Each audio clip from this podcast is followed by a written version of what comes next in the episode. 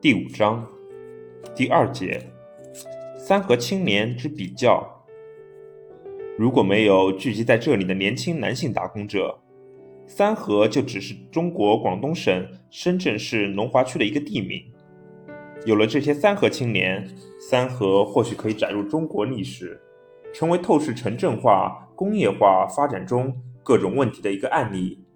它背后凝结了经济社会、企业、城市管理等多方面的因素，而三河青年。则成为经典问题案例中的主角。